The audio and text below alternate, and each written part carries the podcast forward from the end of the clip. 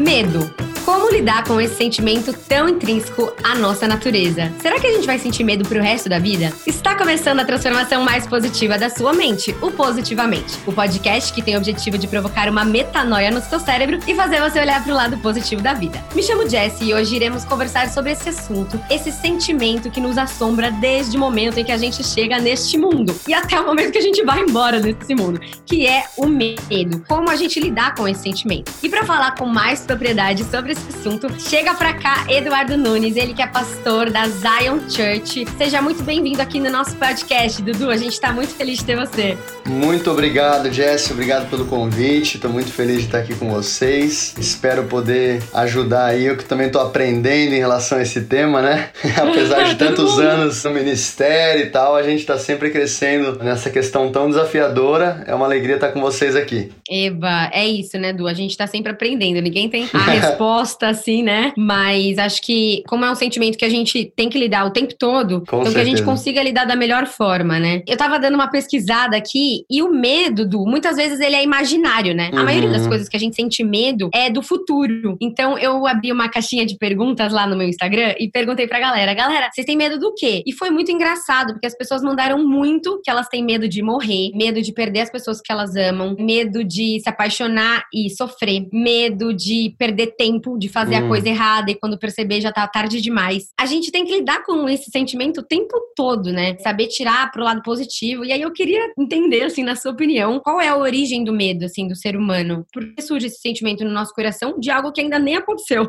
Essa é uma pergunta muito boa e eu lembro de várias grandes vitórias, assim, que eu tive na minha vida, que antes desses episódios acontecerem, eu fui tomado por medo. Então eu lembro de uma viagem missionária quando eu fui passar seis meses na África. Eu Uau. tinha 23 para 24 anos e eu senti de Deus que eu tinha que ir morar em Moçambique para morar num orfanato. E eu fui tomado por um medo assim bizarro, medo de faltar recursos, medo de não conseguir o visto, medo de chegar lá e dar tudo errado e eu perder a bolsa que eu tinha na época na faculdade. E eu comecei a ver que a maioria dos meus medos eram em áreas que eu ainda não tinha entregado ao senhorio de Cristo. Como Uau. que eu posso definir isso melhor? A palavra vai falar pra gente em 1 João 4 que o perfeito amor, ele lança fora todo medo. Então, se a palavra diz que o perfeito amor lança fora todo medo, no exato momento que eu tô tendo aquele sentimento, eu não estou me sentindo 100% amado pelo meu pai. Então, Uau. por exemplo, eu tinha medo de faltar recursos financeiros para mim lá na hum. África. Até então eu era um estagiário, eu ganhava muito pouco na época e não era o suficiente para me sustentar no período que eu estaria viajando. Agora, uhum. o medo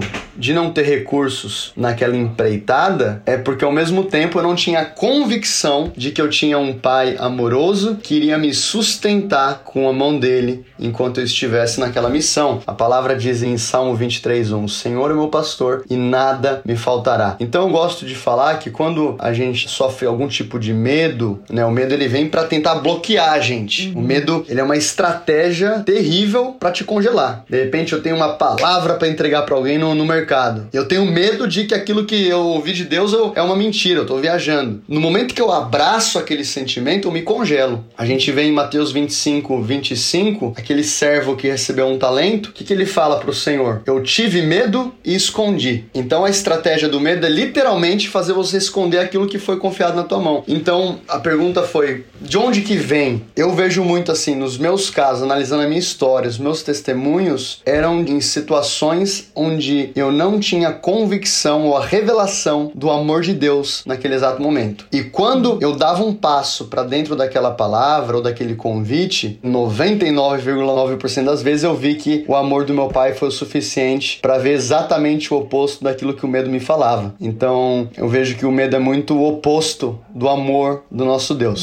Né? Então, Deus ele te protege com amor, o inimigo quer te congelar com medo. Uhum. Então, a moeda do reino de Deus é o amor. Nós somos filhos amados e o inimigo vai querer contra-atacar através do medo através de pensamentos de fracasso. Ah, mas se eu casar não vai dar certo. De repente, muitos traumas. Então, tem muitos medos que eles vão nascer através de traumas. Então, eu vou dar um exemplo pessoal aqui. Eu não tive um exemplo saudável de uma família em casa. Eu tenho uma mãe que ama Jesus de maneira incrível e o meu pai ainda está no meio do testemunho dele. Hoje eles são divorciados e meu pai ainda está trabalhando em muita coisa no caráter. Uhum. Amo ele e etc. Mas Mas esse trauma na minha infância gerou muito medo no momento que eu comecei a pensar em casamento. Por quê? Porque o modelo que eu tinha foi um modelo que foi um modelo destrutivo, um modelo que causou feridas na minha alma. E aquelas feridas, elas sempre me alertavam no momento de tomar uma decisão. Então, dois espaços que realmente são lugares onde nascem medo é a falta de revelação do amor de Deus e o outro são traumas que a gente passa, que a gente depois tem que deixar o Espírito Santo tratar para que a gente possa seguir a vida sem deixar de ser congelado por esse sentimento. Exatamente. E é isso, né? O medo ele paralisa a gente. É o que você falou. Às vezes você sente do Espírito Santo de dar uma palavra para alguém, você sente assim de fazer qualquer coisa, né? Fazer uma viagem, é mudar de emprego, abrir um negócio, mas você tem medo e o medo te paralisa, né? Tipo, você deixa de tomar aquela decisão, ai, terminar um relacionamento, ter medo de ficar sozinha. Tantos medos, uhum. é muito louco isso. Eu tava até lendo aqui, vou contar para vocês, que a gente vive numa geração,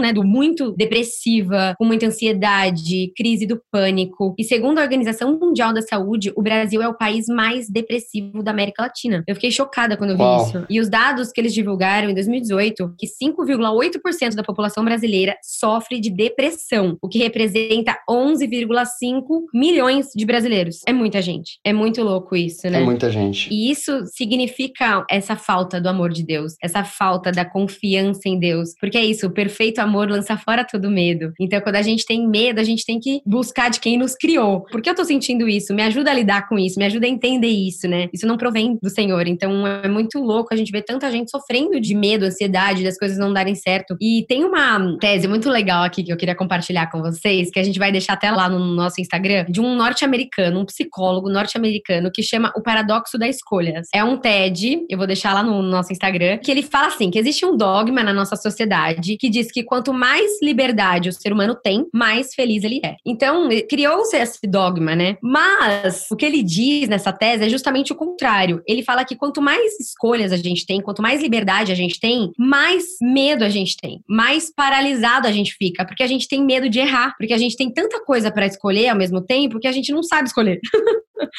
Isso é muito louco. Hum. O tempo de escolha de um filme do Netflix é de 18 minutos, a média. Você tem noção? As pessoas gastam. Quer dizer, a gente, né? Porque eu demoro muito. Eu jogo essa média um pouco pra cima, viu? Eu sou responsável, porque eu demoro um pouco mais que 18. É louco isso! Tipo, eu também. Às vezes eu fico olhando, aí eu falo, não, esse aqui. Ah, não, mas esse não é tão bom. Ah, mas aí a gente foi tentar entender, a gente tava conversando sobre o assunto do podcast aqui na produção, e a gente falou assim, cara, a gente tem medo de errar a nossa escolha. Por isso que a gente gasta tanto tempo escolhendo. Olha que louco isso! Porque tem tanta opção é. que você vira e fala assim: meu, eu não vou perder tempo, não vou perder uma hora e meia da minha vida, do meu dia, esse tempo tão precioso, errando. Então eu vou escolher o melhor. E aí você acaba, às vezes, não conseguindo escolher. Você fica em crise. Aí pergunta uhum. pra galera no Instagram. Tipo, é muito louco isso, né? Então, eu queria que você pudesse passar para os nossos ouvintes como a nossa relação com Deus pode ajudar a gente ter mais segurança nas nossas tomadas de decisão, sabe? Como a relação com Deus nos ajuda ajuda a lidar com esse medo de errar, esse medo de estar perdendo tempo, esse medo de estar fazendo algo em vão. Acho que até pelo seu testemunho que você contou no começo, que você estava com muito medo de não ter recurso financeiro lá em Moçambique. Como que a relação com Deus ajuda a gente a enfrentar isso? Eu vou contar uma estratégia que eu aprendi com um homem de Deus que eu aprendo muito com ele, chamado Andy Bird, que é o líder, inclusive o líder do Descend, que é um, um jovem tem aí os seus 40 anos, pai de Uau. seis filhos, adotou dois ou Uau. três é uma referência para mim. E ele me ensinou algo sobre esse tema. Ele falou assim: cinco R's, para você não esquecer. Cinco, R's. R's. Vai fazer mais sentido em inglês, mas a gente traduz. O primeiro é recognize. Então você reconhecer quando você tá sentindo medo. Porque muitas vezes o medo ele começa com uma semente, né? A fé, ela vem por ouvir a palavra de Deus. O medo ele vem quando eu valorizo a palavra uhum. do inimigo. E às vezes é algo pequeno. Por exemplo, o inimigo vai falar: Jesse, vai faltar recurso. Fica aqui no fundo da mente. Só que aquilo, quando eu não quebro, ele vai uhum. crescendo. Eu não consigo quebrar aquilo que eu não reconheço. Uhum. Eu não uhum. consigo substituir um pensamento que eu não diagnostiquei. Então, esse ponto 1, um, primeiro R, é literalmente quando você vai para o médico para fazer um check-up. Uhum. Deus, é como o salmista fala no Salmo 139, vê se há em mim um caminho mau e me guia pelo caminho eterno. Então, reconhecer. Espírito Santo, me ajuda a reconhecer os meus medos, os meus traumas. Quais são? É o medo de investir, é o medo de entrar numa empreitada, eu já vi jovem que tá noivado de 7 anos porque tem medo de casar. Oh, meu Deus. Pessoa que tem um baita potencial para começar um, um, empreendimento e estourar, mas tem medo do fracasso. E a verdade é que o sucesso, ele sempre vai flertar com medo. Porque Davi, ele com certeza ele flertou com medo quando ele foi enfrentar com Golias. Certeza. Moisés, ele flertou com medo para libertar o povo do Egito. Pedro, ele flertou com medo para andar sobre as águas com Jesus. Então, o sentimento, ele é natural, mas ele não pode me uhum. parar. Então, reconhecer. O segundo é repent. Então, me arrepender de ter acreditado naquela mentira. Hum.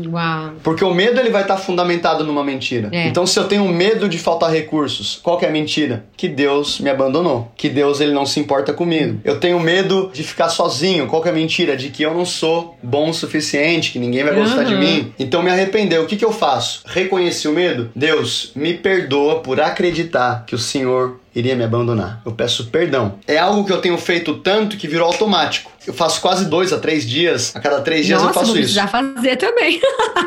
Não, isso é muito bom. Você vai ver que Uau. dá muito resultado. É literalmente um processo de metanoia, deixar o Espírito Santo mudar Exato. a sua mente. É porque a guerra é por isso que Paulo fala, é na mente, é o capacete da salvação. Exato. Eu preciso vestir o capacete da salvação. Então, o segundo R é o repent, arrependimento. Uhum. Terceiro, receive forgiveness, é o recebimento do perdão. Por que que isso é importante. Se eu não me sentir perdoado quanto aquela crença errada que eu tive, eu vou lutar de um lugar de derrota. Eu tenho que fazer por merecer. Agora eu vou ter que recuperar o tempo Exato. perdido. Então, o terceiro ponto é simplesmente receber. Uau, eu sou amado. É, Deus me ama, Ele está cuidando uhum. de mim. Obrigado, Jesus. Recebe. Quarto, rebuke, repreender. Então, eu repreendo agora essa mentira. Eu quebro esse sofisma, esse padrão. Lutero falava o seguinte: eu não posso impedir um pássaro de voar sobre a minha cabeça, mas eu posso impedi-lo de construir um ninho. Uau. Então, o que é repreender? Eu tô quebrando agora essas mentiras. Uhum. Paulo vai falar de você lançar um pensamento cativo a Cristo. É literalmente, peguei essa mentira, eu peguei, eu não serei um fracassado, a minha família não será destruída, eu não vou falir ali, eu serei generoso. Eu tive problemas, talvez o meu avô traiu a minha avó, talvez o meu pai, mas isso não vai acontecer comigo. Eu quebro isso, eu repreendo uhum. isso em nome de Jesus. E o número 5 é replace, substituir. Agora que eu quebrei um padrão errado, eu preciso substituir com Exato. uma verdade. Qual que é a verdade? Deus é meu pai e ele sempre vai cuidar de mim. Ele está abençoando a minha uhum. família. Eu serei um homem fiel, eu serei uma mulher fiel, eu serei um bom pai, eu serei uma boa mãe. Então, esses 5 R's para mim é algo que me ajuda muito a lutar as minhas batalhas. Eu quero convidar vocês que estão assistindo a realmente colocar isso em prática. No começo vai ser um pouco mais mecânico mecânico, mas depois vai virar algo muito automático na sua vida, você vai ver que vai, vai funcionar. Nossa, muito bom. Só para recapitular, então é reconhecer, se arrepender, receber perdão, repreender e substituir. Eu posso assim falar também por experiência própria aqui do que eu sou uma pessoa assim que glória a Deus, eu tenho medo, mas eu sou um pouco me jogo assim, sabe? Então eu já, ah, eu queria ser atriz quando eu era mais nova, fui para São Paulo morar sozinha, contra os meus pais, minha mãe é cristã e aí ela surtou, ficou louca, achou que eu ia me perder. E aí Deus falou para ela, tá tudo certo. E ela, ai meu Deus, a minha filha tá indo pro mundo. E Deus falava pra ela, não, você acha que tá tudo errado, tá tudo certo. E aí depois eu falei, ah, não quero mais esse negócio de ser atriz. Então, aí eu vi um DJ, eu fui para fora do Brasil, vi um DJ e falei, caraca, eu tenho que fazer isso, isso é demais, tal, não sei o quê. Me joguei num curso de DJ, fui também, e todo mundo me zoando, enfim, deu certo. Aí chegou um tempo que eu falei assim, não combina mais comigo, não é isso que Deus quer para mim. E aí, enfim, e aí eu fui entendendo muita coisa. Então, dá medo, mas é você ter motivos o suficiente para continuar, né? Você saber por que você começou. Então, a mesma coisa aqui com podcast. Muitas vezes eu falo assim, ai meu Deus, e agora? Não sei o que, não sei o que. Mas, tipo assim, Deus vai prover, sabe? É a gente realmente confiar naquele que nos chamou. Só que quando você não tem essa confiança, fica um pouco complicado mesmo.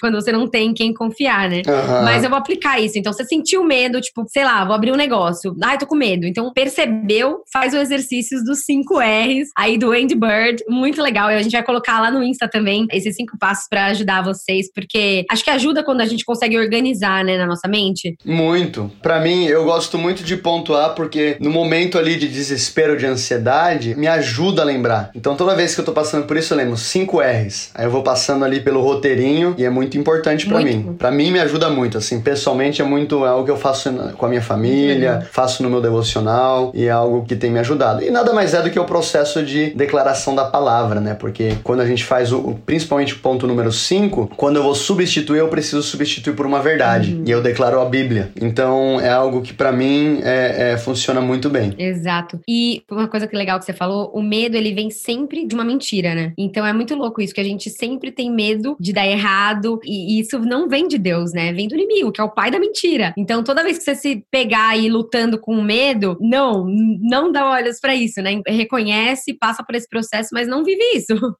Eu estava até vendo uma pregação e eu achei muito legal que o pastor falou assim: do nós seres humanos a gente produz lixo, né? O nosso tipo de lixo, que são os sentimentos, ansiedade, nervosismo, tal. E aí ele falou muito legal assim que uma casa, quanto mais gente, mais lixo ela produz. E você precisa pôr para fora esse lixo, senão ele vai começar a acumular, acumular, acumular, vai feder, vai juntar bicho. Mesma coisa nós seres humanos, a gente produz o nosso lixo. Só que se uhum. a gente não tem em quem depositar, a gente vai fazer isso com quem? Com as pessoas que estão ao nosso lado. Então a gente vai contaminar a nossa família, uh, o nosso namorado, enfim, as pessoas mais próximas. E essas pessoas vão ficar com esse lixo. Então, até a palavra diz em 1 Pedro 5,7: lancem sobre ele toda a sua ansiedade, pois ele tem cuidado de vós. Uau. E é isso, a gente precisa jogar esse lixo para Deus, porque ele não se contamina, né? Eu fiquei pensando muito uhum. nisso também, tipo, toda essa nossa ansiedade, nosso medo, tudo que a gente vai fazer dá medo, gente. Direto a gente aqui no podcast se pega com medo. O meu Deus, e agora? O que vai acontecer e tal? E Deus, ele é aquele que ampara, que provê. E é isso, uhum. tipo, Deus, ele é tudo. Só que quando não tem, aí o bicho pega, né? Aí o bicho pega. Porque você não tem quem desabafar, né? Em quem liberar aquela tensão. Exato. E sabe uma coisa, assim, que a gente tava conversando aqui bem na minha cabeça? Fizeram uma pergunta esses dias e eu não sabia responder. O inimigo, ele tem capacidade de ler o nosso pensamento? Ele pode lançar mentiras. E, obviamente, através da nossa reação, ele vai captar se você uhum. abraçou aquela mentira ou não. Mas ele não é onisciente. É, ah, tá. A onisciência é uma característica de Deus. Agora, o inimigo, ele vai lançar mentiras e ele consegue detectar através do meu comportamento se aquela mentira é realmente algo que eu tô pensando ou se é algo que foi descartado. Ah, tá. Porque uma vez minha mãe falou assim: não ore em voz alta, porque o inimigo ele não consegue ler seu pensamento, mas ele consegue ouvir a sua voz. E eu fiquei muito na minha cabeça isso. Aí toda vez, às vezes que eu tô orando em voz alta, eu falo, ah, deixa eu orar em voz baixa. Tem a ver isso? Quando a gente vê as escrituras, a gente vê muito poder na declaração. Uhum. Jesus, quando é interessante em Lucas 11, 1, quando Jesus está com os discípulos, os discípulos falam o seguinte: Jesus, ensina-nos a orar, como João ensinou aos seus discípulos. Então você vê, João Batista ensinou aos discípulos e os discípulos estão pedindo para que Jesus os ensine. E Jesus ele fala o seguinte: quando orar, orai assim: Pai nosso que estás no céu, santificado seja o teu nome, venha a nós o seu reino, seja feita a tua vontade, assim na terra como no céu. A oração do Pai Nosso. Se essa oração foi escrita, é porque ela foi feita em voz alta, em voz Sim. audível. E o que, que a gente vê ao longo das escrituras, né? Jesus orou em voz alta, a gente vê que Paulo e Silas na prisão oravam e adoravam em voz alta, tanto que os outros prisioneiros os uhum. ouviam. O que eu quero dizer aqui é que a gente tem que acreditar mais que o Senhor tem poder do que ter medo no poder uhum. do inimigo. Então, o que, que, a palavra fala aqui? Maior é aquele que está em uhum. vós do que aquele que está no. Mundo. Então, esse povo que vê muito demônio em tudo que é lugar, eu, eu acredito, eu não vou desprezar, eu sei que existe. Já vi, já, já vi divisão uhum. aberta. É, não foi nada agradável. Agora, se um terço dos anjos caíram e viraram demônio, isso significa que dois terços ainda Sim. são anjos. O que, que isso significa? Que a gente está em maioria. Amém. Não só porque temos o Senhor, que já seria mais do que o suficiente, mas nós temos dois anjos para cada demônio que existe. Então, eu quero trazer descanso para você tá Amém. que está ouvindo. Obviamente, tapa as brechas, se cobre com o sangue de Jesus, faz sua parte, vive uma vida de arrependimento constante, mas tenha convicção de que Deus é poderoso, ele ouve a sua oração e você não precisa ter, você tem que ter temor a Deus. E o temor a Deus vai destruir o temor dos homens, né? O que, que os homens vão pensar, o que, que vão pensar se eu fizer isso, uhum. se eu fizer uhum. aquilo. E também vai destruir o temor do inimigo. Muito bom. É isso. Imagino que todo mundo tá em algum momento convivendo com algum medo, né? E eu queria que você pudesse dar um recado para essas pessoas que estão passando medo de abrir um negócio, medo de terminar uma relação, medo de começar uma relação, medo de casar, medo de começar um ministério, medo. Então, que recado você dá para essas pessoas para encorajá-las, para elas desligarem esse podcast falando, cara, é isso, eu tenho certeza disso, tal, vou fazer e vou gerar um emprego que vai, vou abrir aquele meu negócio que vai ajudar muita família. Eu queria que você pudesse dar esse recado para essas pessoas. Tá, eu vou dar quatro dicas duas, reforçar duas que eu já dei, mas dar outra, duas novas. Um, saber que você é amado por Deus, que Deus é o teu pai, Deus te ama, porque Deus amou o mundo de tal maneira que deu o seu único filho. Isso, obviamente, vai ajudar. Dois é o processo que a gente conversou, né? Dos cinco R's. Três, a palavra vai dizer em Lamentações 3, 21, eu quero trazer à memória aquilo que me traz esperança. Amém. Então, qual que é o ponto 3? Foque naquilo de bom que está acontecendo. Por que, que tem tanta gente travada, Jess? Porque tá sempre pensando no ruim. Aconteceu isso essa semana, aconteceu aquilo, eu tô com essa dificuldade, tô com aquele problema e fica tão focado no lado negativo que não consegue valorizar, celebrar e agradecer aquilo que Deus está fazendo. Então, quando Jeremias fala, eu quero trazer à memória aquilo que me traz esperança, o que, que ele está dizendo? Num ambiente de medo, que é o cenário de Jeremias, ele foi profeta no meio de um caos. Num ambiente de medo, de oposição, de fracasso, eu quero alimentar minha mente com aquilo que me traz esperança. Então, faz uma lista das coisas boas que estão uhum. acontecendo. Pessoal que está me ouvindo aqui agora nesse podcast, sei que tem um celular, você faz parte dos 20 20% mais financeiramente falando da, hum. da humanidade. Tem muita gente. Eu, pô, eu morei na África um tempo e é, é, aquilo que a gente acha que é viver bem aqui no Brasil, lá na África o pessoal tá comemorando chutando uma bola de meia. Eu tive uma experiência naquele lugar que eu levei uma barra de chocolate, era um orfanato que eu trabalhava. Eles não gostam de falar que é orfanato, mas é mais fácil pra gente identificar porque eles falam que toda criança lá tem um pai. Uau. Que Deus é o pai de todo mundo, então eles vão quebrar aquela mentalidade de órfão. E é lindo o trabalho que eles fazem. Eu fui levar uma barra de chocolate para uma criança. Eu tinha feito uma viagem para África do Sul, que é ali uhum. na divisa. Voltei com uma barra de chocolate, tinha 80 crianças. Eu chamei ele e falei: Vasquinho, era uma criancinha de 4 uhum. anos. Eu falei: Eu comprei esse chocolate para você. Ele tava um pouco longe das crianças. Eu falei: Come aqui porque não tem para todo mundo. E eu não tinha como trazer para todo mundo. Ele falou: Tá bom, mano Dudu. Ele me chamava de mano Dudu. No momento que ele pegou o chocolate, ele saiu correndo na direção dos outros. Eu falei: Volta aqui, não tem para todo mundo. Ele já volta. Aí ele voltou, ele tinha só um quadradinho na mãozinha dele, todo derretido daquele calor da África. Eu falei, Vasquinho, agora você tá sem chocolate. Ele falou, é, eu fui dividir com os meus amigos. Eu falei, sim, e você? Você ficou sem. Ele falou, é, porque esse aqui eu vim trazer para você. Oh. Naquele momento, eu comecei a chorar. Que eu falei, cara, qual que é a chance desse menino Nossa. ter um chocolate? É uma vez por ano. Ali na vila que eu morei na África, eles comem carne vermelha uma vez por ano. Nossa. Eles comem frango uma vez por semana. E aquele menino, quando ele pega uma barra de chocolate, qual que era a alegria dele? Poder dividir. Dividir. Por quê? Porque quando você consegue focar naquilo de bom que está acontecendo, você tem motivo para ser grato. Uau. E é por isso que Jeremias fala: Eu quero trazer a memória que me traz esperança. É o que o salmista fala em Salmo 103, quando ele diz: Ó oh, minha alma, bendiga ao Senhor. Eu posso estar no meio de uma guerra, de uma batalha, mas eu tenho domínio sobre a minha alma. Alma, bendiga ao Senhor. Adore. Então, ponto 3: foque, celebre, agradeça aquilo de bom que está acontecendo. E ponto número 4: vai com medo mesmo. então é engraçado que quando Moisés morre, Deus ele aparece para Josué e fala assim: Josué, meu servo Moisés é morto, eu vou te levantar como o próximo líder. E Deus ele fala três vezes no mesmo capítulo: seja forte e corajoso. Seja forte, seja corajoso. forte e corajoso. Seja forte e corajoso. Se Josué precisou ouvir três vezes de Deus, de Deus, caraca, é porque ele precisava daquilo. Então Deus está falando: Josué, vai com medo mesmo. Então assim, não espere você não sentir medo nenhum para ir. Vai com medo mesmo começa aquela empresa, você que é solteiro aí, tem orado, orado, orado pela menina, chama ela pro café.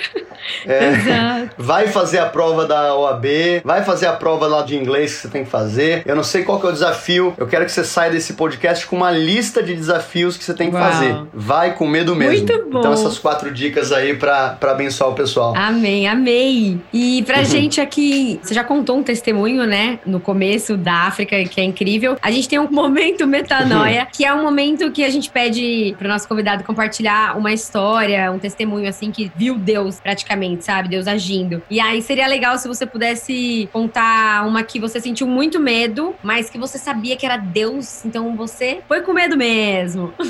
eu tive uma experiência, acho que uns três anos atrás, que eu fui junto com a minha esposa num bairro de céu aberto de prostituição. É o maior bairro de prostituição da América Latina. E a gente foi fazer um evangelismo. E aí, quando a gente saiu do carro, a gente foi falar com uma primeira mulher que estava trabalhando. Falei, olha, eu gostaria de orar por você. E ela falou assim: eu te conheço. Eu falei, não, não conheço não. te conheço. Eu olhei pra minha esposa, não, não conhece. Você não é aquele cara que prega na internet? Gente! Eu falei, conhece.